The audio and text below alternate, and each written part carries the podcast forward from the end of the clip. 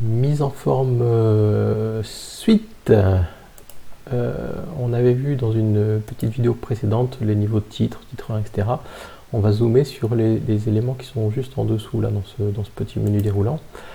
Euh, donc quelques petites fonctionnalités intéressantes. Le premier permet de centrer un, texte. Donc on, on, voit des balises qui sont rajoutées devant et derrière. Ces balises-là, si jamais j'ai plus envie que ce soit centré, il suffira que je les supprime.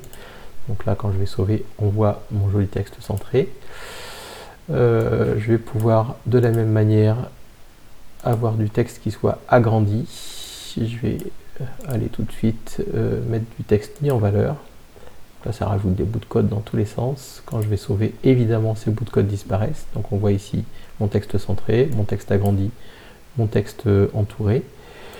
Ce que je peux faire aussi, c'est faire disparaître une partie du texte. Donc quand je vais dans Format, euh, rendre visible la partie sélectionnée uniquement en mode édition, eh bien cette partie-là euh, est visible quand je suis en mode édition. Par contre, quand je vais sauver, la partie va disparaître. Donc ça peut être très pratique pour faire des petits bouts de code de,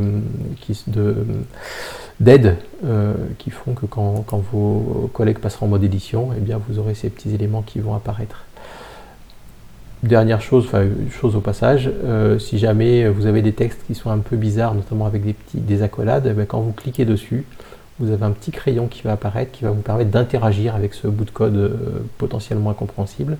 Quand je clique sur le crayon, j'ai une interface qui va me permettre, pourquoi pas, de changer la couleur de ce cadre, qui va me permettre de mettre une bordure qui soit euh, avec des petites croix qui soient bien alignées, euh, j'ai voilà, tout un tas d'effets comme ça, mais on reviendra là-dessus. C'est en fait euh, la, logique des composants, et ça c'est un des premiers composants. Donc là je mets à jour le code, je sauve, et de cette manière-là j'aurai les effets escomptés.